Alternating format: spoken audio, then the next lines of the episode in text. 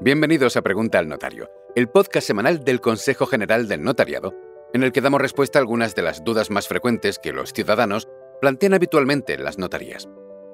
En el episodio de hoy damos respuesta a la siguiente situación. Me estoy planteando hacer una donación, pero me gustaría saber qué impuestos tengo que pagar. Pues bien, las comunidades autónomas tienen competencia sobre el impuesto de donaciones, lo que les permite reducirlo o bonificarlo lo que suele determinar que una donación por el mismo importe tribute de manera distinta de una comunidad a otra.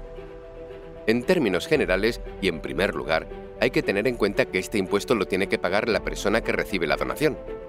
Además, la cantidad a pagar varía en función del valor del bien donado, del parentesco entre el donante y el donatario, y en algunas comunidades del propio patrimonio del donatario, es decir, de quien recibe la donación.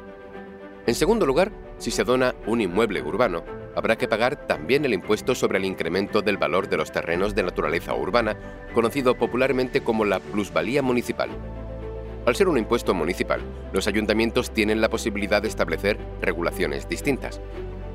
Por último, la donación también podría repercutir en el IRPF del donante si de haberse vendido se hubiera producido una ganancia o incremento patrimonial regulada en la normativa de IRPF.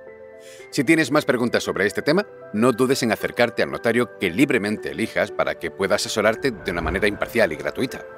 Seguro que hay uno muy cerca de ti. Estamos repartidos por todo el territorio nacional.